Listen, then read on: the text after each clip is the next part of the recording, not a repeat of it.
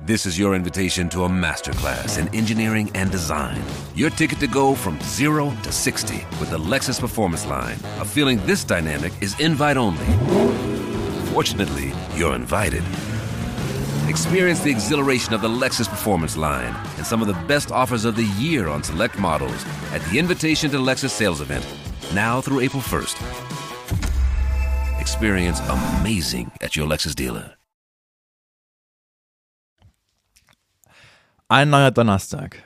Eine neue Folge Antenne Allmann. Eine neue große Folge von Antenne Allmann. Jana, Long time ago. das, ob wir es noch drauf haben, auch im neuen Jahr. Ich habe viele Können wir Themen uns noch eine Stunde unterhalten, ohne nervig zu sein. Das ist schön. Mir wurde schon geschrieben, ich habe heute eine Nachricht bekommen.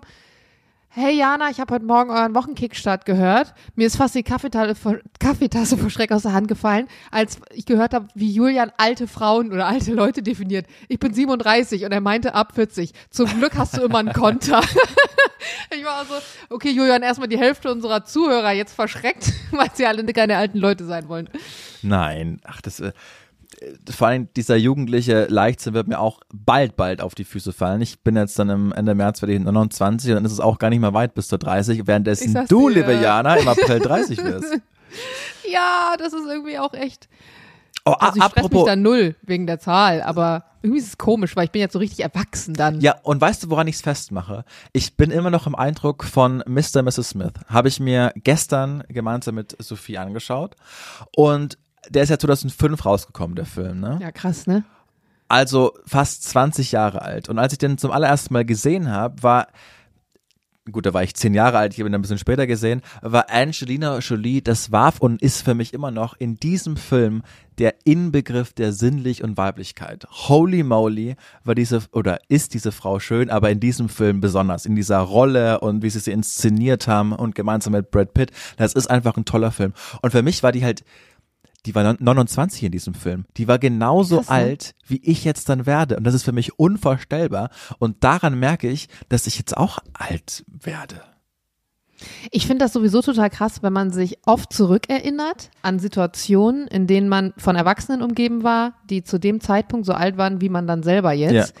Für mich ist immer der Inbegriff dessen der 30. Geburtstag meines Ziehpapas. Weil ich weiß nicht, ob du den, das kennst du mit Sicherheit, aber ich, ich weiß nicht, ob das norddeutsches Ding, aber, es, aber den Trend, wenn man 30 ist und noch nicht verheiratet, dann müssen ja die Männer in der Regel fegen, zum Beispiel diese ganzen Kronkorken, und die Frauen müssen Klinken putzen. Gibt es das bei euch auch in Süddeutschland? Nee, da heißt das Hungerbaum. Der wird aufgestellt, wenn Paare mehr als sieben Jahre zusammen sind, aber noch nicht geheiratet haben. Dann stellen so Freunde so einen unglaublich hässlichen Baum auf vor der Tür mit so Kloschüsseln und irgend, bei meinem? Cousin letztens, ja, bei meinem Cousin letztens zum ersten Mal gesehen. Und äh, dann müssen äh, immer, also die Freunde richten es aus, sie zahlen es dann, aber solange nicht geheiratet wird, können Freunde immer kommen und bekommen dann immer was zu trinken. Ach krass. Aber es hat jetzt nichts mit dem Alter zu tun. So nee, wie bei uns das Fegen oder das Klinkenputzen. Solange man zusammen ist, ja, sieben Jahre. Okay. Also ich weiß auf jeden Fall, dass mein Ziehpapa dann fegen musste. Mhm. Der ist also 30 geworden und meine Eltern waren zu dem Zeitpunkt eben noch nicht verheiratet. Und wir hatten neben dem Haus, wo wir gewohnt haben, so eine, das hatten die selber sogar noch gemacht, so eine gepflasterte Auffahrt mit so, mit so alten Steinen noch und gefühlt die ganze Straße, weil wir haben damals in so einer Straße gewohnt, in dem, in der extrem viele Familien auch mit Kindern gewohnt haben, da auch noch so ein verkehrsberuhigter Bereich. Also ich bin ja, ich hatte generell eine super heile Kindheit mit vielen Freunden und draußen sein und alles war toll und geilen Silvesterpartys. Irgendwie die besten Silvesterpartys hatte ich auch, als ich jetzt Kind war. Und der musste dann fegen und alle waren da und dann hat er so ein, der hat damals noch im Reisebüro gearbeitet, hat der so ein Outfit anbekommen. Das waren so laminierte Reisebürokarten, so aneinander geheftet und die musste der so anziehen und dann noch so einen hässlichen Zylinder auf dem Kopf mit so Reisebildern. Da war der 30. Und ich glaube, ja genau, und das Ziel war, glaube ich, einfach, man ist dann, glaube ich, auch noch so ein bisschen wie so bei Kohltouren so durch die Straßen gelaufen und hat bisschen was getrunken. Ach ja, und ein Kumpel von meinem Vater, weiß ich noch, der hatte so einen Leierkasten dabei zum Drehen. Also alles in allem eine absolut peinliche, aber lustige Veranstaltung. Ja. Und wenn ich mir jetzt überlege, wie ich mich gefühlt habe als Kind und dass das alles die Erwachsenen waren und dann weiß ich noch, war von dem einen Erwachsenen, das war wahrscheinlich der große Sohn oder irgendwie so, der war dann so 18 und das war für mich auch ein junger Erwachsener. Und die alle, die sind so alt, wie ich jetzt alt sein werde. Krass, und oder? es geht nicht in meinen Kopf rein, weil ich mir denke, krass, Mann, ihr hattet wahrscheinlich genauso wenig Plan vom Leben wie ich jetzt auch gerade. Ja. Aber als Kind ist einem das so scheißegal, weil du einfach denkst, so wie mein Skibeispiel aus letzter Woche, wenn jemand so wirkt, als hätte er von irgendwas eine Ahnung, unabhängig davon, ob er es wirklich hat oder nicht, dann nimmst du den einfach so viel mehr ernst, weil er durch diese Fähigkeiten in deinem Ansehen einfach so krass steigt. Und jetzt merke ich, Klein Jana hat zu jemandem wie mir in meinem Alter so aufgeblickt. Und dabei haben wir selber gerade mal verstanden, wie das Leben läuft. Und am liebsten würden wir unsere Eltern auch noch ständig irgendwelche Sachen fragen. Das stimmt, aber ich finde, von außen, glaube ich, wirkt es so, als hätten wir unsere Leben im Griff. Ja, von außen wird das immer so. Das ist ja das Gute Genau, an aber von- wir sind ja aber- Profis. Ja, ich meine aber nur, aber auch als Kind hat man ja die Sicht von außen, weißt du? Da merkt man ja nicht die Sorgen, die die Eltern dann haben und dass die auch mal über Dinge grübeln, aber vor dem Kind immer so pretenden, als hätten sie alles im Griff und als wüssten sie, wie es läuft. Und so ist es bei uns ja auch. Also wir tun dann ja auch immer so, als wenn wir wissen, wie es läuft, aber ganz oft denke ich mir auch, Aber wir tun jetzt vor unseren Eltern halt immer noch so. Das ist jetzt verkehrte Welt. Das wir tun stimmt. jetzt vor unseren Eltern so, als hätten wir alles im Griff. Aber die wissen das schon. Also, Jana, Wahrscheinlich. Ja, das ist ein, das ist ein fantastischer Brückpfeiler für meine, für meine Überleitung, denn Franz Beckenbauer ist verstorben Krass, ne? und der war ja immer da und ich habe das Glück gehabt, dass ich den zwei, drei, viermal persönlich getroffen habe. Also einmal war er im selben Hotel wie ich und einmal war er zufälligerweise, äh, ähm, hat er so ein Golf-Charity gespielt und ich hatte dann das Glück, dass er sich ganz kurz mit mir unterhalten hat, weil ich da zufällig zugeschaut habe und und äh, ich habe dann auch mehrfach, ich habe da schon öfter erzählt, dass ich dann da äh, Allianz Arena die Führungen gemacht habe und da auch an So, Spieltagen in der Zeit, okay. Genau, und auch da war er dann, da habe ich das schon, das ist zehn Jahre her, aber wenn der dann aus dem Aufzug äh, gekommen ist, hat er auch so ganz kleine Tippelschritte gemacht, so wie man das in der Öffentlichkeit eigentlich nie gesehen hat und wie man es auch nicht sehen wollte. Und ich glaube auch, wie er nicht wollte, dass man ihn sieht, weil er ja Ah, eigentlich schon, wie war das? wie meinst du? Naja, so, so kleine Ja, wie Tippelschritte. hast du ihn da gesehen? Na, halt als gebrechlichen Mann, der damals schon gezeichnet war. Das war die Zeit, als sein Sohn Stefan verstorben ist. Das hat ihn äh, sehr mitgenommen, wie man jetzt auch gehört hat. Und dann hat er ja etliche Krankheiten gehabt. Und ich wollte damit nur sagen, dass das, ähm, dass, dass mein Papa das auch total, ich weiß nicht, ob ich das erzählen darf, äh, vermute ich schon. Es hat ganz viele traurig gemacht, auch mein Papa, weil der mit dem so aufgewachsen ist. Das war immer sein, sein Kindheitsidol. Und ich glaube, dann setzt man sich auch mit der eigenen Endlichkeit auseinander, wenn dann so jemand, der immer da war, auf einmal nicht mehr da ist. Und was Franz Beckenbauer für mich immer ausgezeichnet hat und es auch jetzt nach seinem Tod tut, dass seine Lebensleistung unbeschritten ist, aber was ich glaube, dass die größte Leistung von ihm ist, dass es keine schlechten Geschichten über ihn gibt, im Sinne von, boah, da hat er sich daneben benommen oder da hatte er gar keine Zeit. Also auch als ich den immer gesehen habe, der hat immer, der war immer nett, der war immer sympathisch, der hatte immer einen netten Spruch auf den Lippen und die SZ hat das in einem Nachruf auch so schön gesagt, diese Franzeleien, die nach ihm auch benannt wurden. Der hatte die Gabe, mit so lustigen Sprüchen, die eigentlich auf den ersten Blick nur lustig waren, die zu äußern, um sich selbst klein, kleiner zu machen, um den anderen auf Augenhöhe zu heben, weil es klar war, Franz Beckenbauer ist der Kaiser, die Lichtgestalt, der Überdeutsche. Das, und er wollte so, und das hat er auch immer geschafft, so die Spannung aus dem Kennenlernen oder aus dem Augenblick zu nehmen. Und ähm, das hat mich wirklich sehr traurig gemacht, dass der verstorben ist. Vor allen Dingen, und jetzt komme ich auf meinen eigentlichen Punkt, sind wir das einzig dumme Land, die so eine öffentliche Figur und so einen Mann, der sich so verdient gemacht hat um Deutschland, in der Öffentlichkeit in Ungnade haben sterben lassen. Weil ich habe Mit der Landwirt-Diskussion, meinst du? Genau mit der WM-Vergabe. Also wo dann 2015 der Spiegel die Story gemacht hat, dass die von Beckenbauer gekauft wurde, weil er damals OK-Chef war und die WM nach Deutschland geholt hat. Ach so, ich dachte, du meinst jetzt diese Landwirt-Diskussion in der Bild. Ich weiß nicht, ob du das gelesen hast, von wegen, dass äh, Beckenbauer, Beckenbauer konnte nicht gerettet werden wegen Traktorblockade das hat der, oder so. Ich das hat dachte, der das jetzt. das hat der Postillon geschrieben. Aber Ja, Nein, nein, es war dann ja so, äh, in der letzten Zeit, in den letzten Jahren, dass dann eben die Spiegelgeschichte kam, dass die WM in Deutschland auch gekauft wurde und OK-Chef war eben Beckenbauer und dann haben wir ihm Korruption unterstellt und und ich habe jetzt so ein, eine tolle Dokumentation in der ARD-Mediathek gesehen, wo dann Otto Schilly, auch der damals Innenminister war, und ähm, Joschka Fischer, die dann gesprochen haben die, die damals auch dabei waren, die WM nach Deutschland holen im Jahr 2000 und die meinten, wie naiv seid ihr denn? Glaubt ihr denn, dass alle WMs vor 2006 und alle danach gekauft wurden, nur unsere nicht? Wir reden von der FIFA, dem korruptesten Haufen der Welt. Jetzt tut doch mal nicht so scheinheilig. Natürlich wurden da auch Gelder bezahlt, um die WM nach Deutschland zu bekommen, wie das jedes andere Land danach und vermutlich auch davor gemacht hat. So läuft es halt mal. Wir reden von damals Sepp Blatter, heute Gianni Infantino, das sind die korruptesten Menschen der Welt. Natürlich, und aber dass man das dann Franz Beckenbauer so, der, der immer hochgejazzt wurde als die Lichtgestalt, als Kaiser Franz, als der, der alles kann, der als Trainer und als Spieler Weltmeister wurde, Europameister wurde, die Champions League gewonnen hat, die WM nach Deutschland gebracht hat, der immer nett war, der zu allen aufrichtig nett war, dass wir den in der Öffentlichkeit so zerrissen haben, weil wir es Deutschen nicht ertragen, eine richtige Lichtgestalt zu haben. Und das muss ihn ja so ins Mark getroffen haben, das in Kombination mit dem Tod seines Sohnes, dass er danach die Öffentlichkeit nicht mehr gesucht hat, schwer krank wurde und verstorben ist. Das ist, das, das bricht mir mein Herz, warum wir so ein scheiß Land sind. Also weißt du, was ich, das, sorry, das kam jetzt gerade alles aus mir raus, habe ich mir nicht, nicht Hast du das im Fußball, in deinem anderen Fußball-Podcast, war das da schon Thema? Nee, war noch kein Thema. Wird das noch Thema sein? Weiß ich nicht, weil wir jetzt dann, äh, ich habe es dir ja schon vorher erzählt, Johnny ist gerade in Mexiko, ich bin da nicht da, das heißt, wir haben gerade einige Folgen voraufgezeichnet, als es nur, als Beckenbauer noch gelebt hat und wenn wir dann zurückkommen im Februar, weiß ich nicht, ob das noch Das äh, Thema sein wird, genau, aber ich. Okay, dann ist es ja. auch in Ordnung, dass du das hier jetzt kurz rauslässt. Ich, ich finde es Ja. schön, weil das, das Lustige daran finde ich immer, ich bin ja wirklich, also ich habe sportlich wirklich wenig Plan. Also nicht nur, was meinen eigenen Sport angeht, als auch Allgemeinwissen zum Thema Sport. Das ist Mhm. wirklich, es liegt auch an der Familie, in der ich groß geworden bin. Meine Eltern haben nie Sportschau oder so geguckt. Wir haben nie Sporturlaube gemacht oder Urlaube, in denen Sport jetzt irgendwie einen großen Stellenwert hatte. Und das einzig Sportliche in meinem Leben ist halt wirklich Jules und den Sport, den er mir dann manchmal nahe bringt. Und deswegen fehlt mir da so unglaublich viel Wissen und allein das, was du jetzt alles erzählt hast, sozusagen, ich glaube, die Hälfte davon wusste ich nicht. Und deswegen finde ich es auch irgendwie spannend auf eine Art und Weise, aber ich kann da absolut gar keinen Input zu liefern. Ich kann mir das jetzt anhören, als wäre ich Zuhörerin in meinem eigenen Podcast, aber ich habe null Plan von dem, was du mir da sagst. Aber es klang schön und es war eine schöne Hommage. Danke.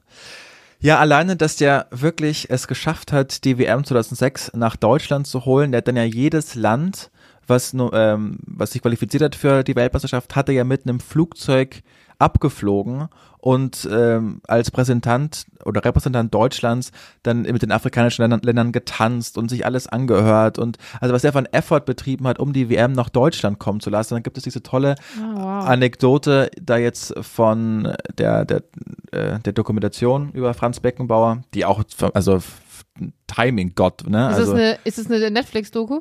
nee, ARD-Dokumentation. Ach so, ach so, AD, genau, stimmt. Genau. Weil ich denke mir immer so, Junge, wie schnell sind die bitte Nee, alle? nee, und die, die kam auch schon vor seinem Tod raus. Also da Okay. hat er noch gelebt. Da hat auch sein Bruder, das war dann das Schlusswort der Dokumentation, das hat mich dann auch schon ein bisschen stutzig gemacht. Er wurde gefragt, wie es ihm denn jetzt geht, Franz Beckenbauer. Und dann meinte er, also äh, ich lüge ungern, deshalb kann ich nicht sagen, dass es ihm gut geht.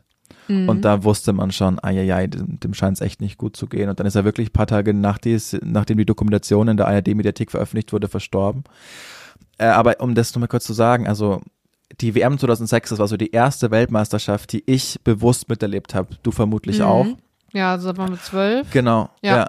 Auf einmal war Deutschland ganz anders. Ich glaube, es hat uns auch gesellschaftlich wahnsinnig gut getan. Wir waren auf einmal nicht mehr bieder. Man hat getanzt, die Welt zu Gast bei Freunden. Das wurde wirklich gelebt. Es hatte gutes Wetter.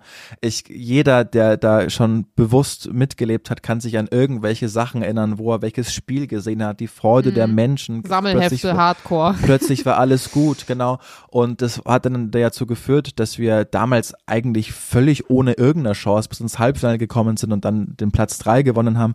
Und dann ist die deutsche Nationalmannschaft von Stuttgart nach Berlin geflogen und haben am Brandenburger Tor dann äh, am Straße des 17. Juni mit fast einer Million Menschen gefeiert, diesen dritten Platz, sich selbst, Deutschland und die ganze WM gefeiert. Und Franz Beckenbauer stand im Adlon, das ja am Brandenburger Tor ist für alle, die nicht aus Berlin kommen, mit seinem Berater. Und es war ein toller sommerlicher Tag und alle haben gefeiert. Es ist keine Gewalt passiert, alle waren friedlich. Und dann schaute er so hin und wusste, dass er das geschafft hat, die, die WM nach Deutschland kommen zu lassen. Und dann meinte er, schau her, so hat der liebe Gold, äh, so hat der liebe Gott gewollt, dass wir Menschen zueinander sind. Und dann hat er auch gesagt, ab hier wird es in meinem Leben nur noch abwärts gehen, denn das ist der absolute Höhepunkt. Hat er das gesagt? Hat er gesagt, genau. Boah, ich habe Gänsehaut. Ja, ja. Das ist krass. Und leider sollte er Recht behalten, Hat sowohl recht. was seine Gesundheit angeht, als auch dann die öffentliche Berichterstattung über ihn. Aber das war eine absolute Legende, ein großer Das ist aber Mann. ganz oft so mit der Berichterstattung, ne? Wenn du dann auf dem Ja. Zenit bist, weil Ja. sie das suchen dann auch, ja. und ich will noch ganz kurz, Jana, das ist, das ist mein Anliegen, eine Anekdote erzählen, die meinem Papa passiert ist. Nämlich 1990 wurde Deutschland Weltmeister in Italien mit dem Teamchef Franz Beckenbauer der wieder einmal die Deutschen gerettet hat. Und ich weiß nicht ganz genau warum, ich glaube durch den Arbeitgeber, durch, konnte mein Papa während der WM in diesem Teamhotel von Deutschland sein. Und am Tag vorm Finale saß mein Papa an der Bar und Franz Beckenbauer setzte sich neben Oh ihn. Gott, das ist so eine Story, wo du denkst, yo, Alter, wo ist das passiert? Richtig, genau. Und haben dann, ich weiß nicht genau wie lang, sich unterhalten und über das morgige Finale gequatscht und ähm, Papa ist ja eh riesen Franz Beckenbauer-Fan, für den er früher ins Stadion gegangen ist, äh, als, als Münchner. Was für ein Und- Highlight für ihn auch. Aber absoluter, also ich hatte mal ganz oft erzählt und dann wurde Franz Beckenbauer, ich glaube, 60 Jahre alt und der Bayerische Rundfunk hat so einen Aufruf gemacht. Alle, die eine schöne Geschichte mit Franz Beckenbauer haben, bitte melden. Wir wollen ihm zum Geburtstag so ein so ein Buch überreichen, wo die ganzen Geschichten drin stehen. Oh, wie Und gut. Genau, und mein Ich wünschte, Papa, jemand würde über uns mal so ein Buch machen. ja, dafür haben wir noch deutlich zu wenig geleistet. Aber äh, das genau und und ist dann ist dann im Radio interviewt worden, die sendet, ist dann gesendet worden und auch in, als Buch gedruckt worden und Franz Beckenbauer dann übergeben worden als eine von vielen Geschichten und ich weiß nicht, als Münchner glaube ich, als Bayer hat man noch mal so eine besondere Beziehung. Ich durfte ihn auch ein paar Mal sehen und und mich hat das ganz hart mitgenommen. Jetzt habe ich auch einen riesen Redeanteil, Jana, als bitte übernimm du. Ich Das wollte, ist jetzt hat sich das alles ist so von nicht der schlimm, weil manchmal, es gibt ja manchmal einfach so Geschichten, wo man diesen Redeanteil braucht. Und ich bin heute aus einem wirklich langen ähm, Treffen gerade gekommen. Ich hatte eine Freundin zu Besuch um, um 10 Uhr eigentlich zum Frühstück und die ist wirklich erst gerade ähm, kurz nach fünf gegangen. Und da ist es ja auch manchmal so, dass wenn du das Gefühl hast, du hast so ein richtiges, riesiges Live-Update, du hast jemanden super lange irgendwie nicht gesehen und Ja. es gibt so unfassbar viele Themen, dann ist es am Anfang ja auch so, dass du du willst irgendwie alles auf einmal erzählen und, und gar nicht so richtig und dem anderen aber auch seinen Anteil lassen, weil du genau weißt, dass der auch seine Themen hat. Und da hatten wir so eine ganz lustige Situation, weil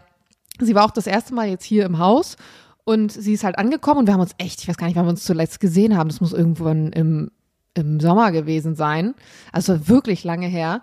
Und sie kam halt dann an und dann, sie hatte noch Blümchen mit und sie hatte auch am Montag Geburtstag, deswegen hatte ich auch Blumen für sie und dann hatte ich schon Frühstück gemacht, aber sie wollte erst das Haus so ein bisschen angucken und dann hatten wir noch fünf Themen gleichzeitig offen und irgendwann saßen wir dann so am Tisch und habe ich gesagt, du, irgendwie habe ich gerade das Gefühl, ähm, wir sind beide gerade so aufgeregt, den anderen zu sehen, weil wir uns so lange nicht gesehen haben und dann weiß ich, ich tendiere oft dazu, dann schneller zu sprechen, weil ich so viel Information habe, die ich einfach loswerden will.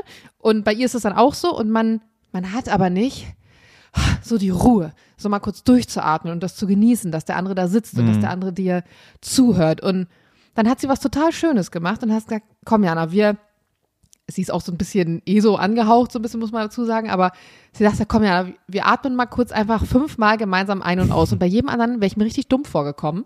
Aber sie hat das so schön gemacht, dass wir uns einfach wirklich, wir kurz die Augen zugemacht haben. Wir haben uns ein halbes Jahr gefühlt nicht gesehen, haben fünfmal richtig tief ein- und ausgeatmet und am Ende ist ja diese Atemtechnik, wo du noch so ein zweites Mal, also in die Einatmung nochmal so rein, so nach hinten den so hochholst.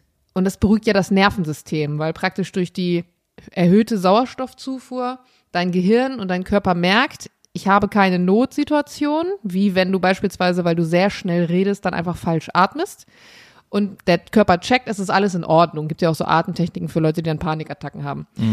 Und das fand ich so schön. Und von da an war es dann auf einmal ganz leicht. Und dadurch, dass wir dann uns so die Zeit genommen hatten, wir haben ein Thema nach dem anderen aufgemacht. Wir sind von Raum zu Raum gewandert. Am Anfang saßen wir beim Frühstückstisch und haben erzählt. Und dann saßen wir auf unseren Fensterbänken, wo ja darunter die Heizung ist. Und dann später saßen wir vorm Kamin und dann haben wir noch Abend gegessen. Und es ist so selten, finde ich, dass man sich so viel Zeit nehmen kann. Ist ja auch bei mir ein absolutes Privileg, durch die Selbstständigkeit das so einteilen zu können. Ich weiß, das kann nicht jeder.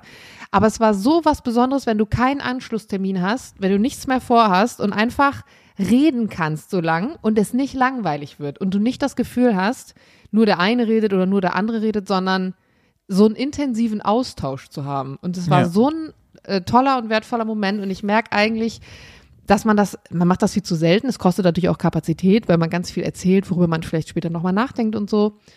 Und es war, es war richtig schön. Weißt du noch, wann du das letzte Mal so richtig lang, ohne was anderes zu machen, so mit jemandem geredet hast? Außer jetzt mit mir jede Woche Ja, vielleicht. wollte gerade sagen. äh, ja. Also, da sind natürlich Gespräche mit, mit Eltern. Ich erinnere mich, als die Entscheidung war, ob wir jetzt die, die, die Wohnung kaufen, habe ich lange mit meinem, meinem Vater telefoniert. Und gesagt, oh Gott, oh Gott, ich habe gerade dem Makler gesagt, dass er den Kaufvertrag vorbereiten soll. Und dann, das war ein, das war ein besonderes Gespräch, fand ich, weil er mich da so beruhigt hat und meinte, pass auf, äh, ich bin stolz, dass ihr das, das gemacht habt und oder das jetzt machen werdet und eigentlich kann nichts passieren und das, das war schön. Und äh, was mir auch einfällt, als ich im letzten Sommer die zehn Jahre Fachabi-Freunde da, äh, Mhm. Kollegen get getroffen habe, da habe ich heute auch gesehen, dass mir mein damalig bester Schulfreund so eine Nachricht geschickt, hat und meinte, ey, das war so schön, dich zu sehen. Ich hoffe, es dauert nicht Oh. wieder zehn Jahre. Und ich Trottel habe nicht zurückgeschrieben. Und jetzt ist es Mhm. auch zu spät. Klassiker. ja, das Mach's doch jetzt schade. mal. Ja, das, vielleicht mache ich Vielleicht, wenn du jetzt den Aufhänger nimmst und sagst, hey, ich habe in meinem Podcast gerade über schöne Erlebnisse mit lang nicht gesehenen Menschen gesprochen und dabei ist mir eingefallen, ich Trottel, hab dir noch nicht geantwortet. Wollte ich noch mal sagen, ich habe mich sehr gefreut, dass du mir Ja, geschrieben hast oder irgendwie das. so. Ja. Ich finde das eigentlich immer so ganz schön, weil man freut sich dann trotzdem drüber. Das stimmt. Hast du, erste Frage, hast du eigentlich Neujahresvorsätze? Ja, ich habe den Neujahresvorsatz, ich glaube, das ist ein ähnlicher, den ich auch schon letztes Jahr hatte. Ähm, ah, ist ein bisschen persönlich, aber weniger, mir fällt leider kein anderes Wort ein, aber weniger People-Pleaser zu sein. Ich Mhm. bin jemand, der häufig extrem viel Verständnis für andere Menschen hat. Und ich finde das auch eigentlich auch eine gute Eigenschaft. Also ich mag an mir, dass ich eine ziemlich lange Leitung habe und dass du mir ziemlich viel aufladen kannst, bis ich was sage, bis ich einen Kontakt abbreche, bis ich was verändere.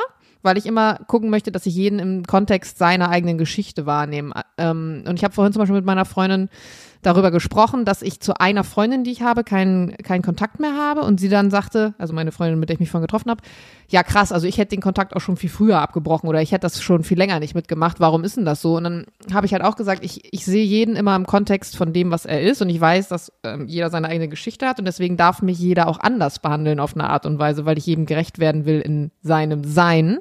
Aber die Frage ist ja trotzdem immer, wo ist deine eigene Grenze?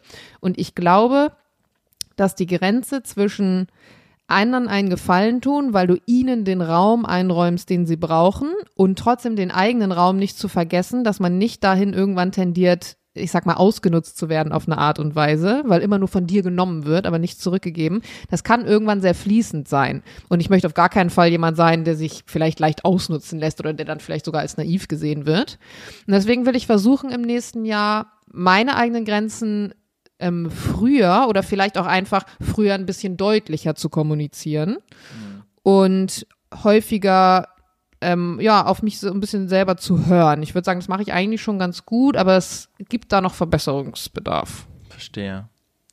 Ich finde, so die Mitte aus uns beiden wäre es dann. Also ich check das ganz oft, dass ich so eine, haben wir schon auch tausendmal hier besprochen, dass anscheinend, wenn Leute mich treffen, überhaupt nicht dazu tendieren, mir Dinge aufzuladen oder sich mir anzuvertrauen. Man muss da die Barriere schon echt erstmal durchbrechen bei mir, bis man mich hat. Und das habe ich letztens darin festgemacht. Meine liebe Kollegin Anna führt so eine Liste, das wusste ich aber nicht. Liste von Sätzen, die sie hört und für bemerkenswert hält. Aus welchen Motivgründen auch immer. Wow, wie cool. Finde ich auch cool, ja. Und äh, das hat sie mir letztens so gesagt, weil ich, ich weiß den Satz nicht mehr, den ich gesagt habe, und meinte, boah, das kommt in meine Liste. Und dann meinte ich so, welche Liste?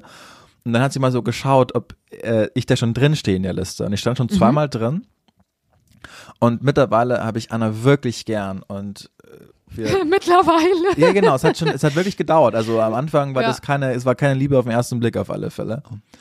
Und dann hat sie meinen Satz vorgelesen und dann meinte sie, kann sich auch noch so gut an die Situation erinnern und es wäre, als wäre ich ein anderer Mensch zu dem Zeitpunkt gewesen. Ich bin immer noch derselbe Mensch, aber ich äh, habe sie anders gesehen und deshalb reagiere ich dann auch anders. Und ich habe das, wenn ich, wenn sich, wenn Menschen mir irgendwas sagen oder mir eine Frage stellen, dann, wenn, wenn die mir nicht wichtig sind, ich, keine Ahnung, ob das ein Selbstschutz ist, ich weiß es nicht, aber dann, dann juckt mich das auch meistens nicht. Also dann denke ich mir, ja, du hast Mhm. jetzt halt andere Freunde bestimmt und ich bin jetzt nicht die Ansprechperson. Ich habe Freunde, deren, deren Sachen ich gerne mir anhöre und versuche einen guten Rat zu geben, aber du gehörst halt jetzt einfach nicht dazu. Also weißt du, so Ja, strahle ich anscheinend ja. aus. Und dann hat sie gesagt, also der Satz war, Jetzt bin ich richtig gespannt, fand ich so ob das jetzt ein typischer Julian-Satz ist oder nicht. kann mich daran nicht erinnern. Aber sie muss wohl wirklich Sorgen gehabt haben und mir das so gesagt haben. Und dann habe ich wohl Sorgen- geantwortet, ja, das Leben ist voller Risiko. Das ist ein Julian-Satz. Das ist original. Aber es hätte auch ein Flohsatz sein können, muss ich ganz ehrlich sagen. Ja. Das ist so dieses Ding von laber mich nicht voll mit deinen, mit deinen Genau. Themen. naja, aber ich kann mich daran life. nicht erinnern. Aber das hörst also, du von mir oft. Ich sag oft, that's life, wenn jemand meine Kapazität äh, überspannt. Aber das ist so witzig, dass du das jetzt sagst, weil das Thema, also ich meine, welche Themen kann man nicht haben in sieben Stunden Frühstückstalk? Aber das Thema hatten wir unter anderem auch. Ähm, weil das letzte Mal, wenn, hoffen wir, das ist jetzt nicht zu privat hier, aber das letzte Mal, dass wir uns gesehen haben, sie und ich, ähm, wie gesagt, ist super lange her und das war so ein Gespräch, wo, oder so ein Treffen mehr oder weniger, wo, wo ich einen ganz komischen Vibe hatte und wo ich irgendwie gefühlt habe, dass, dass die Situation irgendwie nicht richtig ist. Und ich gemerkt habe, sie ist schlecht drauf und dann war ich auch irgendwie schlecht drauf, aber ich konnte es nicht so richtig festmachen, woran es lag. Und heute weiß ich, woran es lag, aber damals ging es mir da irgendwie nicht gut mit und ich hatte ganz viele Fragezeichen nach diesem Treffen. Und man musste auch dazu sagen, wir sind jetzt auch noch nicht so lange befreundet. Erst ein paar Jahre, dass ich sie, ich sag mal, unfassbar gut kenne, so wie Kindergartenfreunde, wie man die kennt. Auf jeden Fall ging es dann vorhin auch darum, dass wir uns gefragt haben, wann sind denn Freundschaften für uns äh, so auf eine Art unentbehrlich. Also es gibt ja Freunde, die kommen in dein Leben, die gehen in dein Leben. Wir alle kennen das. Wir hatten auch irgendwann mal Freunde, die waren vielleicht Partyfreunde und dann hast du Schulfreunde und Studienfreunde und manche von denen bleiben und manche von denen auch eben nicht.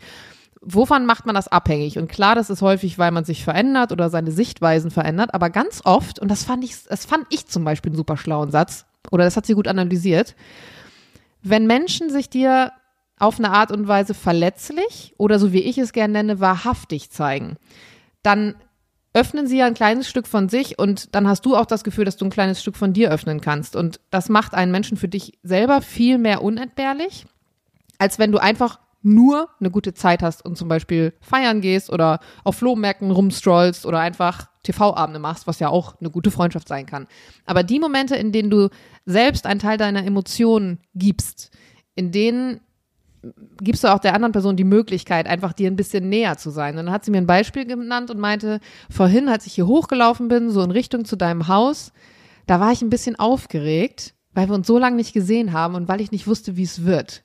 Und das ist so eine Art, was sie meinte, dass man sich dadurch emotional einfach viel mehr an den anderen bindet und auch dann vielleicht, wenn man mal sich lange nicht hört oder sieht, auslöst beim anderen, dass man an den denkt und das Gefühl hat, Mensch, ich würde dem gerade von diesem erzählen oder von jenem erzählen und das macht eine Freundschaft besonders. Hingegen bei den Freunden, wo man einfach nur sagt, ja, wir treffen uns am Wochenende, wir gehen was trinken, wir spielen was, wir machen was, wo du aber nur über eher oberflächliches und belangloses quatscht, du nicht das Gefühl bekommst, wenn diese Person mal nicht in deinem Leben ist, dass sie dir auf eine Art und Weise extrem fehlt.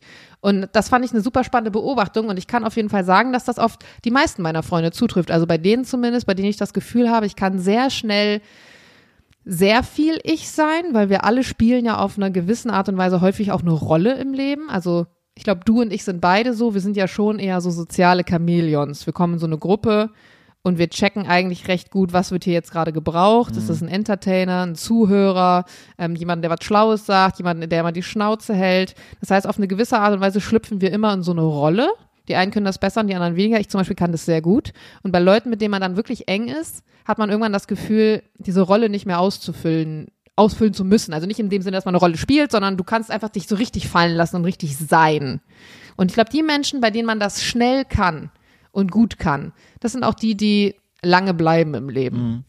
Ich habe gerade so drüber nachgedacht und ich glaube, äh, ich glaube, dass wir beide vermutlich auch in 10, 15 Jahren, auch wenn wir keinen Podcast mehr haben sollten, aber immer noch verbunden sein werden. So weißt du, was ich meine? Vermutlich, dass wir uns dann nicht mehr jetzt jeden Tag sehen oder hören. Aber ich glaube, dass das jetzt schon, das ist ja schon eine intensive Zeit, wo man sich jeden, jede Woche zweimal hört und spricht und es wir denken ja nicht, dass jetzt das Leute hören, ne? Also das ist ja abstrakt Podcast. So, ich Ja, sehe ja. dich jetzt gerade auf diesem Bildschirm und ich spreche jetzt gerade zu dir und denke mir nicht, was könnte jetzt gerade gut ankommen, sondern man lässt sich da so leiten. Und äh, ich glaube, dass das, dass das vermutlich schon verbinden wird. Oder glaubst du, glaubst du, dass wir da anders sind und in zehn Jahren Das ist total ja, ich krass, dass du das gerade sagst, weil witzigerweise, als du den Satz angefangen hast, dachte ich, dass er komplett anders endet. Ich Nämlich? dachte, dass du sagst, ja, ich meine, wir beide zum Beispiel, wir sind total verbunden, weil wir uns jede Woche hören. Aber ich glaube halt ganz ehrlich, in 10, 15 Jahren, wenn es diesen Podcast nicht mehr gibt, dann werden wir wahrscheinlich nicht mehr unbedingt Kontakt haben. Nee, aber wie siehst du das? Ich habe da noch nie, äh, noch nie drüber nachgedacht, außer jetzt gerade zum ersten Ich habe da auch noch nie drüber nachgedacht. Ich denke da auch jetzt gerade das erste Mal drüber nach. Und ich hätte ehrlicherweise das auch so gedacht. Also wie ich es gerade gesagt habe. Ich kann mir vorstellen, dadurch, dass wir eben nicht so oft über so richtig emotional tiefes sprechen, was uns, was uns gegenseitig betrifft, sind wir vielleicht gar keine Menschen, die ein Leben lang miteinander sein werden. Ich Ja, das weiß es stimmt. nicht, weil ich, weil häufig besteht die Gefahr genau darin. Wir hören uns jede Woche. Das ist eine Selbstverständlichkeit durch den Podcast. Mhm. Und deswegen, das hast du ja gemerkt dann an Silvester und Weihnachten, wenn der Podcast mal nicht da ist, gibt's uns praktisch nicht im Leben des anderen auf eine Art und Weise. Ja, aber auch also all die anderen Podcast-Projekte, die ich habe, da habe ich auch nicht nachgeschrieben, weil, also erstens glaube ich, weil ich halt krank war und äh, letztes Weihnachten haben wir uns schon gesprochen, weißt du noch?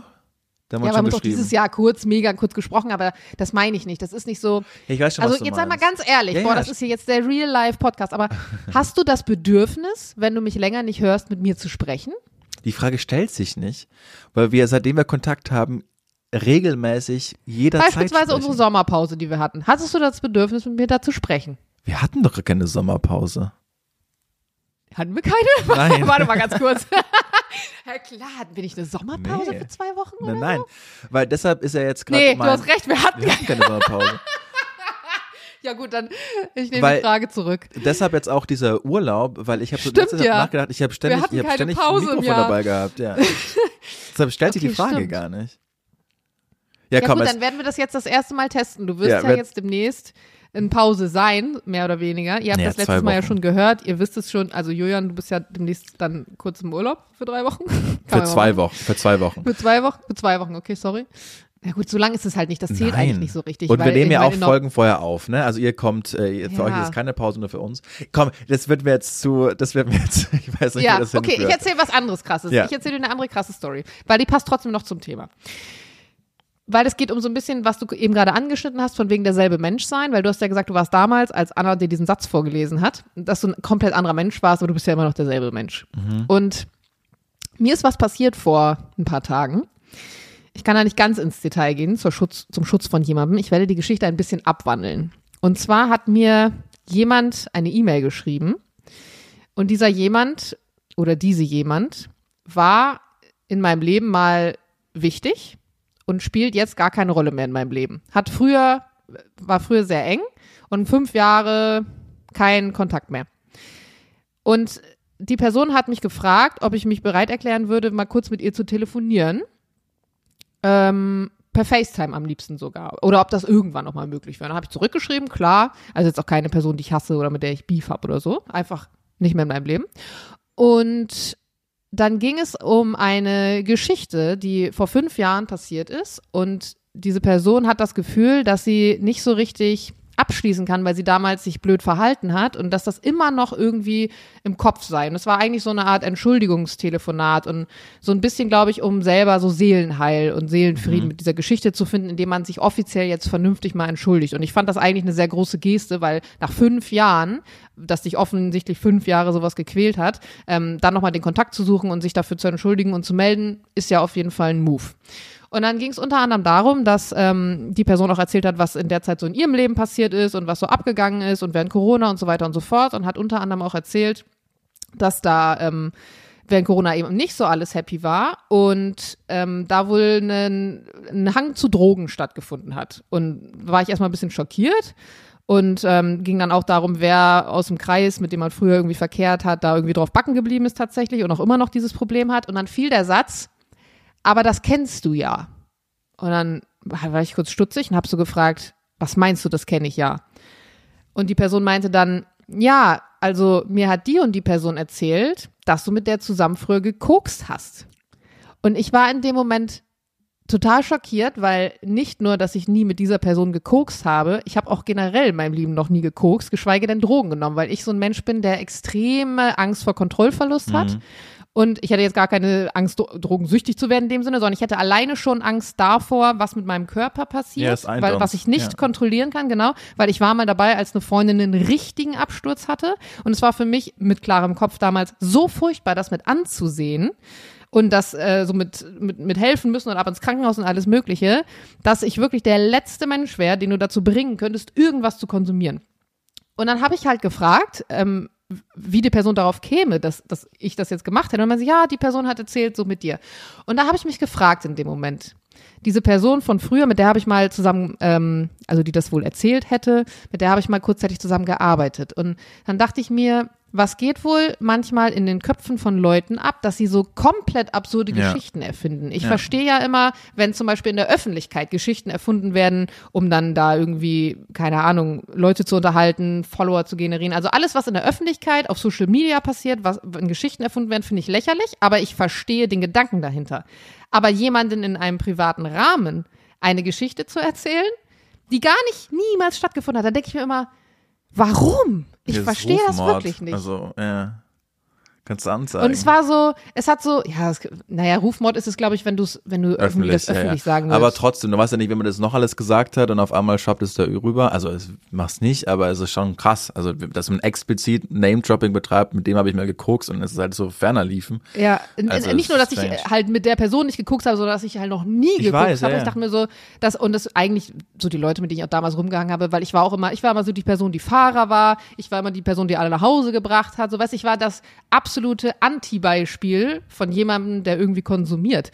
Und ich denke mir immer noch, irgendwie das ist total blöd und das nervt mich an mir selber. Ist vielleicht auch ein guter Vorsatz für 2024. Aber direkt habe ich das Gefühl, habe ich vielleicht mal was Falsches gesagt zu dieser Person oder habe ich der Person mal den Anlass gegeben, mich nicht zu mögen, dass sie sowas erzählt? Oder, weil ich habe das einer Freundin von mir, einer guten erzählt, die die Person auch kennt, meinte so, was meinst du, warum das erzählt wird? Da meinte sie, naja, es kann vielleicht auch einfach ein Aufmerksamkeitsding sein, in dem Sinne, dass die Aufmerksamkeit dann nicht mehr der Person galt in diesem Freundeskreis, sondern anderen Personen vielleicht und es deswegen irgendwie gemacht wird. Aber ich finde es immer ganz seltsam. Deswegen, Julian, meine Frage, gibt es ein Gerücht über dich? Also ein wirkliches Gerücht, was du mal gehört hast von irgendjemandem, wo du wirklich dachtest, so, was zur Hölle?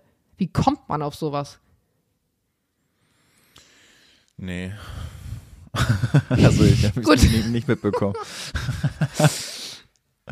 Weil man kennt das ja auch immer sagen. so aus, aus der Schule. Ich habe zum Beispiel auf Threads letztens so einen äh, Beitrag gelesen von einer.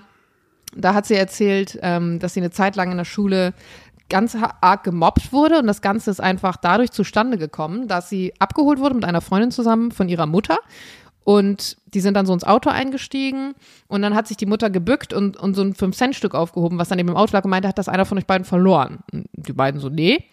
Und auf der anderen Straßenseite haben dann auf einmal die Jungsgruppe extrem laut angefangen zu lachen, die nämlich dieses 5-Cent-Stück da wohl rübergeworfen haben. Und weil die Mutter sich dann nach einem 5-Cent-Stück gebückt hat, entstand das Gerücht, dass sie voll arm seien. Wow. Was ja auch, der Kontext ist ja super strange, okay, aber Kinder halt. Und dann auf jeden Fall das dazu geführt hat, dass sie in der Schule regelmäßig mit so Geldstücken beworfen wurde und hier und du brauchst es ja und sowas gesagt wurde wie, wenn du für fünf Euro da in den Mülleimer fasst und irgendwie sowas und dann halt dadurch so eine, so eine Mobbing-Story entstanden ist. Und dann denke ich mir auch manchmal, Alter, man, ich frage mich mal, wie solche Leute erzogen werden oder was, wie kann man so sein? Was ist da vorher komplett falsch verdrahtet worden? Ja, Kinder sind wirklich grausam.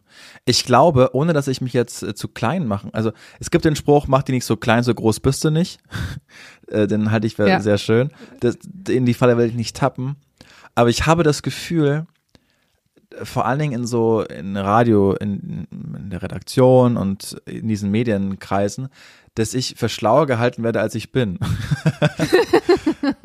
also, das fällt mir wirklich oft auf dass, dass, dass über mich gesprochen wird und äh, ich, ich fühle mich nicht Ich als glaube, das liegt einfach am Klugscheißen, weil wir beide sind ja tendenziell schon eher so klugscheißermäßig unterwegs. Du noch mal extremer als ich, muss man dazu sagen.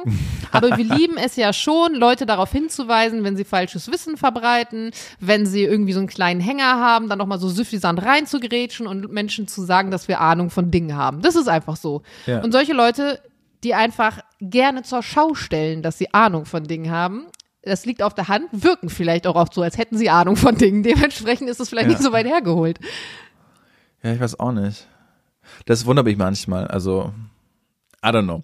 Äh, Ich Dass wollte du Ahnung von Dingen hast? Oder Nein, dass, dass, Leute dass Menschen denken? das schon, schon so denken, weil früher, äh, so in meiner, in meiner Schulzeit, da war das genau das Gegenteil. Also, habe ich ja schon oft erzählt, dass das eine schwierige Ja. Zeit für mich war. So, und da, da war ich immer der Dumme und dachte, und da dachte ich mir immer, boah, nein, ich bin. Ja, Jürgen, hättest du mal ein Bremen-Abitur gemacht, dann wärst du der Überflieger geworden. Nein, ja, ich, es lag an anderen Dingen, warum ich es als solcher, ich glaube, ich war ein, ich war auch einfach ein, ein Trottel so, aber ich dachte mir, nee, Freunde, ich bin viel schlauer als ihr. Also das war mir, Mhm. das war mir da schon klar so.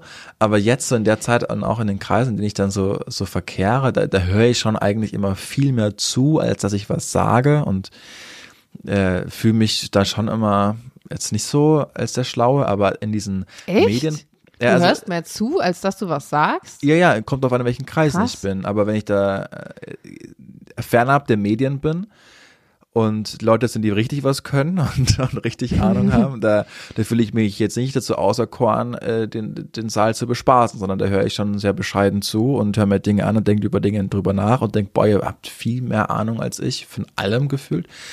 Und ich glaube, äh, weiß ich nicht, wenn ich dann aber wieder so in diesen Medienzirkus komme und in der Redaktion, da fällt mir schon auf, dass, dass ich so eine ganz andere Grundvoraussetzung an Grundwissen habe und an, an Dingen, über die ich mir überlegt habe. Das liegt dann immer so, es kommt auf an, in welcher Bubble ich mich gerade bewege.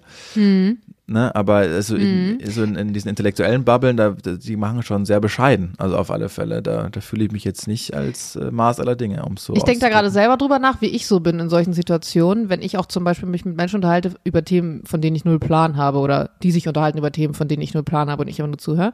Und ich merke selber gerade, dass ich leider, glaube ich, dazu neige, Challenges dann zu suchen. Also ich fange dann an, so viel Fragen zu stellen. Also zum einen, sagte meine Freundin vorhin, weil ich einfach ein extremes Grundinteresse an Dingen habe.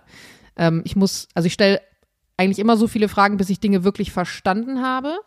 Und manchmal kommt dann auf, der, auf dem Erzählweg halt heraus, dass die Person selber gar nicht so viel weiß von dem, was sie erzählt, weil sie auch nicht damit rechnen, dass man viele Fragen stellt. Aber wenn du dann mit Leuten zusammenhängst, die wirklich wissen, wovon sie da reden, dann löcher ich die in der Regel halt.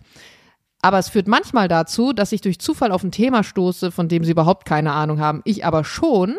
Und dann, äh, dann wendet sich so das Gespräch eigentlich. Und eigentlich ist das ja schon so ein Kampf um die Redezeit, wenn du mal so sagst, ich glaube, das kann auch unsympathisch wirken. Vielleicht sollte ich das mal in Angriff nehmen, weil ich denke da gerade drüber nach, letzte Woche haben wir das Büro, was ich mit Lukas zusammen habe, ähm, neu eingekleidet, weil mein Büroraum, den ich ja jetzt nicht mehr habe, der wird jetzt frei, weil da mehrere kleine Arbeitsplätze reinkommen. Übrigens, falls ihr einen Coworking Space sucht, ich mache jetzt hier mal ganz eigennützig Werbung an dieser Stelle, ähm, schreibt mir gerne auf Insta, weil wir haben noch Tische frei da in dem Büro.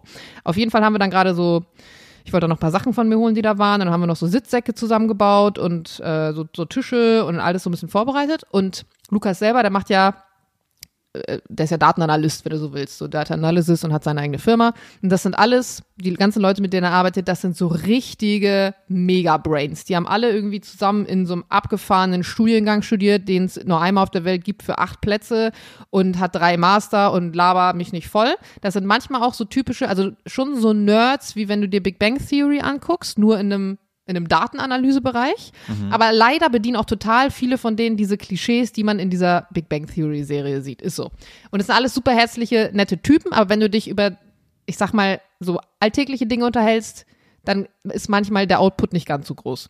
Auf jeden Fall war es super lustig, weil ich noch nicht alle aus der Gruppe kannte und dann habe ich gerade so einen Sitzsack befüllt und dann kommt der eine rein und sagt so zu mir, ah, ach Jana, ja, ja, ähm, bist du, machst du auch Datenanalyse? Und ich so, Junge, ich mache so ziemlich das absolute Gegenteil von dem, was ihr hier macht. Ach so, was machst du denn? Und ich dann so, ja, na, ich mache das hier so Social Media und so, ich komme so, ne, Medien und dann habe ich noch einen Podcast und so. Ach so, ja, ja, kreativ. Ja, das ist ja wirklich was ganz anderes. Und zack, bumm, war das Gespräch auch schon wieder beendet. Und du hast halt so gemerkt, so, äh, vielleicht hätte er versucht, mit mir einen kurzen Talk zu führen über irgendwas, was sie da gerade programmieren oder ich gemeinsamen weiß nicht was. Es gab keinen gemeinsamen Nenner, damit war das Gespräch beendet. Aber es war auch irgendwie so cool, weil bei solchen Leuten, ähm, ich war zum Beispiel auch in dem einen Nebenraum von uns, was, was vorher der Aufenthaltsraum war. Da hatte ich noch so ein paar Sachen stehen, die ich leise eingeräumt habe, weil ein Kumpel von Lukas, den ich auch jetzt schon ein bisschen länger kenne, da gerade einen Call hatte und die haben irgendwas programmiert. Und ich fühle mich selten dumm, aber die haben Deutsch geredet und ich habe original kein Wort verstanden, weil ich nicht wusste, was Säule die da gerade besprechen. Jana, Feedback von mir. wenn mich Leute über dich fragen, wie du so bist, dann sage ich, der Grund, warum du so erfolgreich bist in dem, was du tust, ist, dass du ganz genau weißt, was du kannst, aber auch ganz genau weißt, was du nicht kannst. Ja, aber ist das so? Meinst du? Ja. Das ist eigentlich ein schönes Kompliment, finde ich. Ja. Das ist zu, Das, zu wissen, wer man Das ist. bedeutet, dass nämlich. ich ein sehr gutes Bewusstsein für Richtig, mich habe. Genau.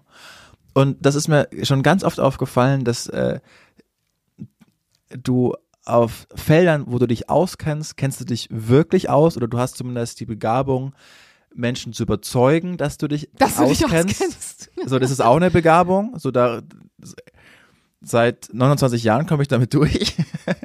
ich habe Referate über Themen gehalten, von denen ich keine Ahnung hatte und 15 Punkte bekommen. Das ist, so, ja, ne? das stimmt. Das ist, mir auch das schon häufiger mal das passiert. ist auch eine Begabung. Aber du weißt vor allem auch, was du nicht kannst. Und ich glaube, ja, das was kann ist, ich denn das, nicht? Drei Punkte, die ich nicht kann. Die ich in deinen Augen nicht kann.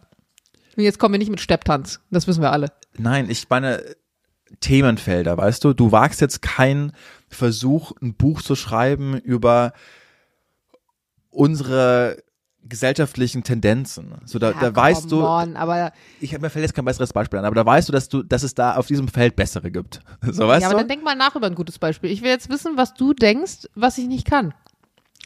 Ne, das ist ähm, auch in diesem Podcast ist es so. Dann, wenn es Felder gibt, die ich, zum Beispiel jetzt mit Franz Beckenbauer, da weißt du ganz genau, ich habe keine Ahnung von diesem Typen und dann sagst du das auch. Dann tust du gar nicht so, als hättest du, dann kramst du nicht irgendwo im Frontallappen was raus, was du schon mal ein Futzel über Franz Beckenbauer gehört hast und willst jetzt so tun, dass du das weißt, weil ich, weil ich ich in diesem Moment über Franz Beckenbauer Bescheid weiß, dann lässt du dieses Thema einfach ruhen, weil du ganz genau weißt, es würde ich würde dich entlarven oder jeder, der das hört, Mhm. würde dich entlarven.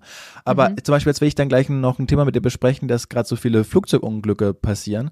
Und da weiß ich, da kennst du dich Oh, aus. scheiße, Johann, wir haben nur noch 15 Minuten. Willst du das Ja, wirklich genau. noch aufmachen? Nein, aber, Aber das ich du damit. was? Aber da, aber da weißt du, dass du das kannst. Ich muss auflösen, warum das so ist. Weil es gibt ein Schlüsselerlebnis tatsächlich in meinem Leben und dieses Schlüsselerlebnis kann jeder Mensch online nachschauen. Warum das so ist, dass ich ganz genau weiß, wann ich zugeben muss, dass ich keine Ahnung von etwas habe. Denn wir sind im Jahr 2013. Deutschland bekommt diese Szene erst 2014 zu Gesicht. Wir sind in Los Angeles bei Germany's Next Topmodel und einer Entscheidung.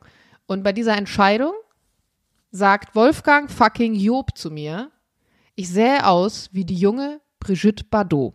Oh, zu diesem nicht, Alter, ist. äh, zu dem Zeitpunkt ist Jana Heil 19 Jahre alt. Ja. Und ich grinse verschmitzt, habe keinen Plan, wer fucking Brigitte Bardot ist, gehe aber davon aus, dass es ein Kompliment ist, weil Wolfgang fucking Job mir sehr gut gestellt war zu der Zeit. Und Thomas Hajo fragt mich, weißt du, wer das ist? Nein, und du sagst ja Und ich klar. natürlich so, hm, weil damals bin ich natürlich noch auf dem Trip, möglichst nicht auffallen, möglichst kein Drama machen. Die, die kein Drama machen, kommen möglichst weit. War natürlich dumm, wusste noch nicht, wie deutsches Fernsehen funktioniert. Dementsprechend ich dann so, hm, und er dann so, ja, auf jeden Fall wird noch dreimal fleißig nachgestochert und es kommt raus, ich habe natürlich keinen fucking Plan, wer Brigitte Bardot ist, dafür aber einen knallroten Kopf. Und es war so unangenehm, weil zum Glück wurde die Szene nicht so lang geschnitten, wie sie in Wahrheit war. Es kam mir aber vor, als hätte ich zehn Minuten da gestanden und es würde darauf gewartet werden, dass ich denen jetzt erkläre, wer fucking Brigitte Bardot ist. Und ich wusste es aber nicht. Und es war wirklich ein so unangenehmes Ding für mich. Und ich dachte mir im Nachhinein, als ich auch den Schnitt dann dementsprechend gesehen habe, und das ist ja eigentlich nicht so schlimm ist, ich meine, nicht jeder kann jeden kennen, zumal sie echt nicht in meiner Zeit gelebt hat. Aber ich dachte mir nachher, warum hast du das gesagt? Warum wolltest du den Anschein erwecken? Du wüsstest, wer das ist. Klar, weil es ein Kompliment ist und man in der Regel halt schon froh ist, wenn man mit jemandem hübschen oder erfolgreichen wie ihr verglichen wird und dann vielleicht auch wissen sollte, wer sie ist. Aber ich dachte mir nachher, das, mu das musst du nie wieder machen. Und seitdem ist mir das auch nie wieder passiert. Können wir die Folge nennen, Wolfgang Job hat mein Leben verändert? ja, können wir machen. Oder? Stimmt eigentlich nachhaltig auf eine Art. So ein bisschen, ja. eben. Ja. Oh, Äh, Jana, wir haben noch nie über Threads gesprochen. Ja, stimmt eigentlich. Und, und das ist so krass, weil ich habe ja gesagt, das nächste Social Media Ding will ich mitnehmen und da bin ich jetzt auch relativ aktiv. Also ich sag mal so. Ey, witzig mit dem Threads-Thema, wenn du es jetzt gerade anschneidest. Ich habe Ja. AC, also meine Freundin, die vorhin da war, habe ich vorhin gefragt, ähm, bist du eigentlich auf Threads aktiv? Und sie zu mir, glaubst du nicht, dass sie das gesagt hat? Was ist das? Und ich dachte, in Berlin wird es niemanden geben, der nicht weiß, was es ist. Ja. Also, für alle, die es nicht wissen, Threads ist das neue Twitter von Mark Zuckerberg. Und bis jetzt Ja. macht es eigentlich auch noch Spaß. Und Ja, ich seit find's schon anstrengend, muss ich sagen. ja, aber seitdem ich Mickey Beißenherz kennengelernt habe und mit ihm auf einer Bühne war. Julian, es wird Nein. keine Folge mehr geben. Ich weiß. Wirklich, Mickey Beisenherz ist der neue Joko Winterscheid. Ja, so. Den, ein Mann, den ich seit Jahren verehre, äh, dessen Lebenstraum ich mir erfüllen konnte, dass ich letztes Jahr mit dem auf der Bühne war und ihn jetzt äh, so Können wir so, ein, so eine Regel einführen? Du musst immer einen Shot trinken, wenn du Mickey Beisenherz sagst. Na gut. Live im Podcast. Wenn ich bei, nein, aber dann kann ich nicht nach Hause fahren, wenn ich dann nächste Woche bei dir bin. Ah, shit. Sophie Ja. muss dich abholen oder so. Ich glaube, ne, äh, ja, gut, ich, jetzt vor meinem Schlussplädoyer komme ich dich kurz abholen, muss ich sagen. Nein, aber jedenfalls folgt mir äh, Mickey Beisenherz mittlerweile auf allen äh, sozialen Netzwerken. Social Media Plattform. Genau. Ah, Und, je, so, und jeden äh, Post, den ich auf Threads formuliere, das ja aus, nein, nein, äh, pass auf, denke ich mir, ich muss den so formulieren, dass es Mickey Beißenherz gefällt. Und mein ganzer, mein ganzer Arbeitsrhythmus ist darauf auf. Und äh, gestern war Junge, du der bist erste. der People-Pleaser. Ich habe mir vorgenommen, für 2024 weniger People-Pleaser zu sein. aber Lass ich mich jetzt ausreden, Jana. sympathisch, dass du das gerade sagst. Das ist So, richtig süß. pass auf. Und seitdem ich bei Threads bin und seitdem er folgt, hat er jeden Post geliked, den ich bis jetzt abgesetzt habe. So. Nur gestern nicht. Also für euch Dienstag nicht. Und ich war so, oh mein ist das Gott. die alte Leute-Geschichte in der Bahn? Mhm. Mit, der, mit dem Taschentuch, ne? Genau, richtig, ja. Ja. So, du hast es auch nicht geliked, Jana. Ja, ich habe es aber gelesen. Weißt du, warum ich es Okay. nicht geliked habe? Nee. Weil ich gerade feststelle, weil habe ich wieder mich gerade selber gefragt, warum habe ich es eigentlich nicht geliked, wenn ich es gelesen habe und eigentlich auch geschmunzelt habe. Weil ich wirklich meistens nur äh, Dinge lache, äh, Dinge lache, Dinge like, wo ich wirklich so innerlich lache. Also Aber es war ja kein Lach, es war nicht auf Lachen aus. Also es war ja eine Beobachtung, Genau, ich deswegen. Und sowas hab, like ich meistens nicht. Ich weiß Okay. gar nicht warum, aber mein, also nicht, weil ich es nicht, nicht mag, also nicht, weil ich Ja. es nicht like, sondern weil mein Like-Impuls, mein Daumen, ich habe generell nicht so wirklich spendablen Like-Daumen. Also es gibt ja so Leute, die, ich habe zum Beispiel den kleinen Sohn von einer Freundin letztens gesehen auf TikTok, zack, zack, zack, zack, zack, zack. Jedes Mhm. Ding, was er sieht, kriegt einfach ein Like. Und ich bin da gar nicht so. Ich like wirklich nur explizit Dinge, wenn ich mir denke, wenn andere Leute sehen, dass ich das geliked habe, ist es dann cool oder nicht? Also das denke ich nicht wirklich, aber es ist wirklich, ich bin sehr, ich bin, weiß ich nicht, jedes zehnte, fünfzehnte Ding kriegt von mir vielleicht ein Like. Ja. Ja, jedenfalls hat er das gestern nicht, hat er gestern nichts von mir geliked. Und dann war ich schon, oh Ja. Gott, oh Gott, oh Gott, oh Gott. Ist der Mickey Beißen, ist, ist er nicht mehr mein, ist er nicht mehr mein Freund? So. Weißt du, was ich machen werde? Ich werde Ja. diesen Podcast-Ausschnitt rausschneiden und ihm schicken. Nein. Sagen, ich Vicky nicht. Beisenherz, du führst dazu, dass Julian authentisch sein Julian-Sein auf Threads verliert, weil er nur noch seinen Content nach dir ausrichtet. Jetzt hör doch mal zu, Jana Heinisch. Gestern hat nichts gepostet. Dann hat mir Vivi, meine Kollegin, gesagt, zum Glück, der kann ja auch gar nichts liken, ist ja gerade auf dem Weg nach Australien in den Dschungel im Flugzeug, weil er ja der Head-Autor so. vom Dschungelcamp ist. So. Und jetzt, wo er wieder Netz hat, habe ich gerade Hat er geliked. hatte, habe ich gerade einen Kommentar, da, wo ich niemals an ihn gedacht hätte, äh, weil, weil ich, für mich war, okay, der mag mich jetzt nicht mehr, aber es war eine Tagesschau hat so ein Bild gepostet, äh, Ursaurier in Rheinland-Pfalz gefunden, eines der größten Raubtiere seiner Zeit. Und ich habe darunter gepostet, liegt in Rheinland-Pfalz nicht auch Helmut Kohl begraben. Und just in diesem Moment kommt ein Like von Micky Beißenherz, der diesen Kommentar gesehen hat, dass er nicht mein eigener Thread von mir war und hat es geliked. Und es bedeutet mir gerade, Jana, ich will es so sagen, die Welt. Schön. Wenigstens etwas. So, Grüße komm, gehen raus. was ist dein liebstes Kleidungsstück aktuell? Ähm, du meinst, was ist es für eine Art von Kleidungsstück oder Nee, wie sieht es das aus? Particular Piece. Was ziehst du gerade am liebsten an? Was Äh, ist dein Lieblingskleidungsstück? sogar Dieses schwarze Top, was ich unter meiner Bluse anhabe, was du jetzt nicht sehen kannst, weil ich sie zugeknüpft habe. Nee. Ja, Das, das, ist ein ganz Bluse. normales T-Shirt-Top, so ein schwarzes. Das Gute daran ist aber, man kann das unter jedem Teil anziehen. Das ist so ein multifunktionales Ding. Egal worunter du das anziehst, es harmoniert. So ein. Ding braucht jeder. Dazu muss man aber sagen, ich achte momentan überhaupt nicht auf meine Klamottenauswahl, weil ich lebe ja immer noch aus, Aus dem Koffern. Karton. Und dementsprechend, es sieht ganz schlimm bei uns aus. Es sieht wirklich aus, ich finde, ha, witzig. Ich finde, im aktuellen Sprachgebrauch sollte man, als hätte da eine Bombe eingeschlagen, irgendwie streichen. Ja, Es kommt irgendwie. nicht so cool, ne? Okay, dann sieht's da aus, als hätte eine Dreijährige die Idee gehabt, eine lass mal Handgranate da eingeschlagen. Oh Mann, Julian. Oh, okay, Frage von mir. Warum fühlt sich Zähneputzen im Bad irgendwie sauberer an als Zähneputzen über dem Küchenwaschbecken? Ja, weil man ins Küchen Küchenwaschbecken nicht reinrotzen sollte. Ja, warum aber nicht? Ja, weil dann, da- weil man teilweise da seinen Feldsalat drin wäscht und da will ich ja nicht, dass ich da vorher reingerotzt habe. Ja, aber du Klar. kippst ja beispielsweise in dein Küchenwaschbecken auch deine saure Milch. Da wäschst du auch deinen Feldsalat da drin. Was ist Boah, jetzt nee, an deiner nee. Rotze weniger schlimm? Aber die saure Milch, also bei mir wird keine Milch sauer, weil ich Milch immer sehr schnell trinke und nur noch Hafermilch zu Hause habe.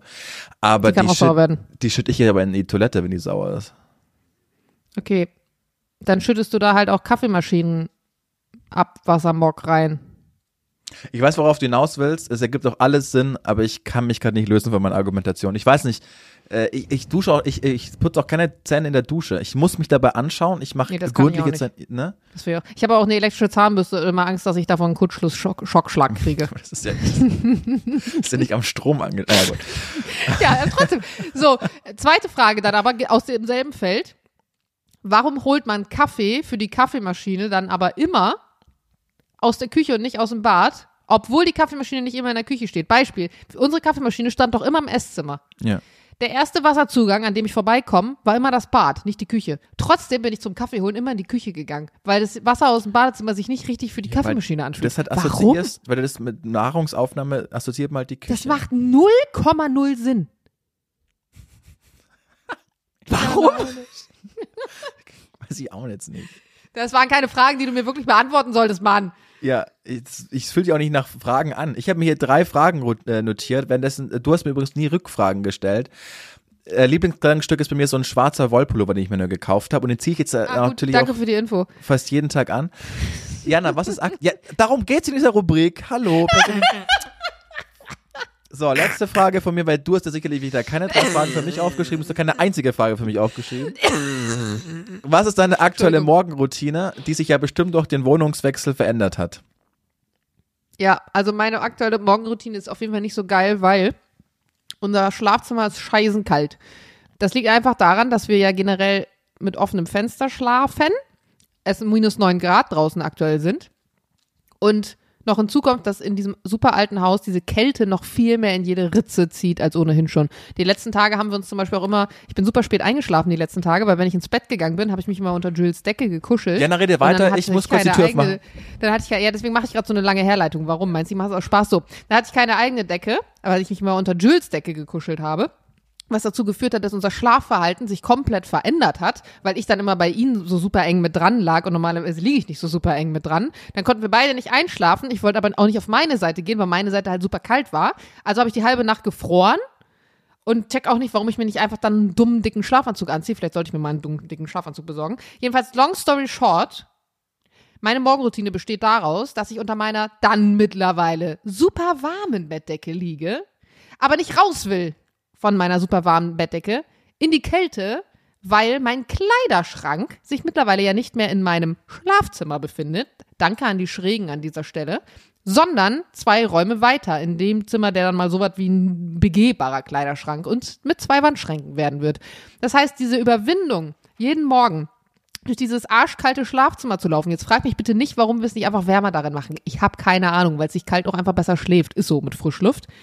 Diese Überwindung, dann jeden Morgen darüber zu gehen, das kostet mich mental gefühlt schon 20 Minuten, einfach darüber zu gehen, in das Zimmer, wo ich dann meine super auch kalten Sachen anziehen muss.